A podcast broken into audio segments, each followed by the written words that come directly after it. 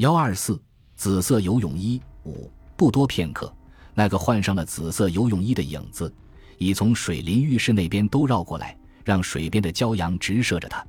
他用一方紫色的薄绸帕裹住他的秀发，他的赤裸的腿臂像用乳色透明的石质所雕刻，线条充分健美。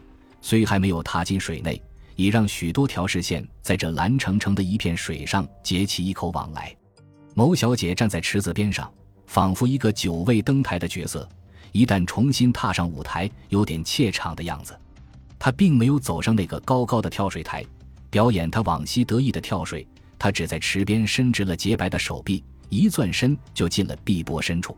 空通，一条紫痕划开了蓝玻璃。刚入水的时候。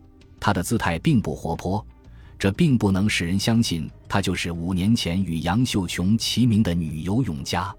但是不久，这一条紫色的小鱼已狭袭了这弹性水波，而充分显示她的活跃。不多一会儿，她让全场那些游泳健将获得了一个不平凡的印象。许多目光从不同的角度里集中到一个旋转着的水晕上，有的在议论她的姿势美。有的在向同伴悄悄打听她是什么人。木板上面坐着几个人，本来已经游泳得够了。看着紫白的浪花推过来时，他们又重新跳进了水内。先前的那位竹式游泳者在池的那一端，在张望着这太深的水波。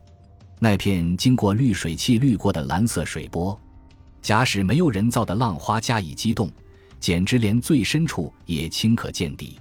这时。在这大半个较深的池子里面，完全显示了陶乐山拉摩所设置的一个最动人的镜头。他有时把全身完全做成一支箭，泼辣的前进，像一枚鱼雷在攻击一艘冰船；有时他的身子变成一张弓，在水内绕出一个竖直的环子。他稍感疲乏的时候，却沿着池边透出半个身子，让池边上的细瀑似的喷水淋着他的臂背。同时，他也时时抬头。举起得意的眼光，飘送到看台边上。他似乎在向他的同伴发问：“喂，你看，我还没有完全落屋里，是吗？”当妙小姐在注视余晖的时候，当然，余晖也在全神贯注这一团紫色的水花。但是，池子里的妙小姐在游泳了片上之后，她在余晖的脸上忽然发现了一种可疑的神情。这一次，她看到余晖的脸色有点惨白。两眼有点失神，样子好像就要睡下来，但是他以为这是错觉，他没有在意。在另一次都到池边上时，他发现余晖的两眼已成为半开半闭，好像他的眼皮上正有什么有分量的东西在压下来，使他无法睁开。妙小姐一面用手臂缓缓拨开水面，一面心里在感到奇怪。她想，他为什么要露出这种疲倦的样子呢？由于他的同伴的态度并不兴奋，这使他的游泳也减低了活跃的姿态。但是他在这个难得获到的机会中，还不愿在兴致未尽的时候就辞别这片心爱的水波，因而他还没有从池子里走出来。这时，池子四周的观众，包括那个坐得很高的救护员，都在热烈地注望着他，似乎在给他一种无声的鼓励，让他多逗留一会儿。可是，在他第三次把眼光送到他这同伴的脸上时，他竟看到一个完全出乎意外的情景：那个凭栏下望的余晖，坐着的样子改变了原状，而完全呈现出一种少见的姿势。他的两眼完全紧闭，分明已经踏进了睡相的深处。他的嘴张得很大，远远看过去，还看到他的口角间像有一些口沫在流下来。这一个奇怪的画像实在太奇怪了。妙小姐的心头有点平平然，他情知这里面已发生了什么不很高妙的事情。他慌忙跨出池子，就在池子边上把身子轻轻跳跃了几下，让湿淋淋的水淌掉一点，以免他不再假道于先前所经过的更衣室，却就在木板上面涉级而上，慌慌张张走上那座看台。池子四周的观众不知道他这慌张的态度是为什么理由。好多条视线都被他的湿淋淋的身子带上了看台，同时看台上的做客也把眼光集中到了一处。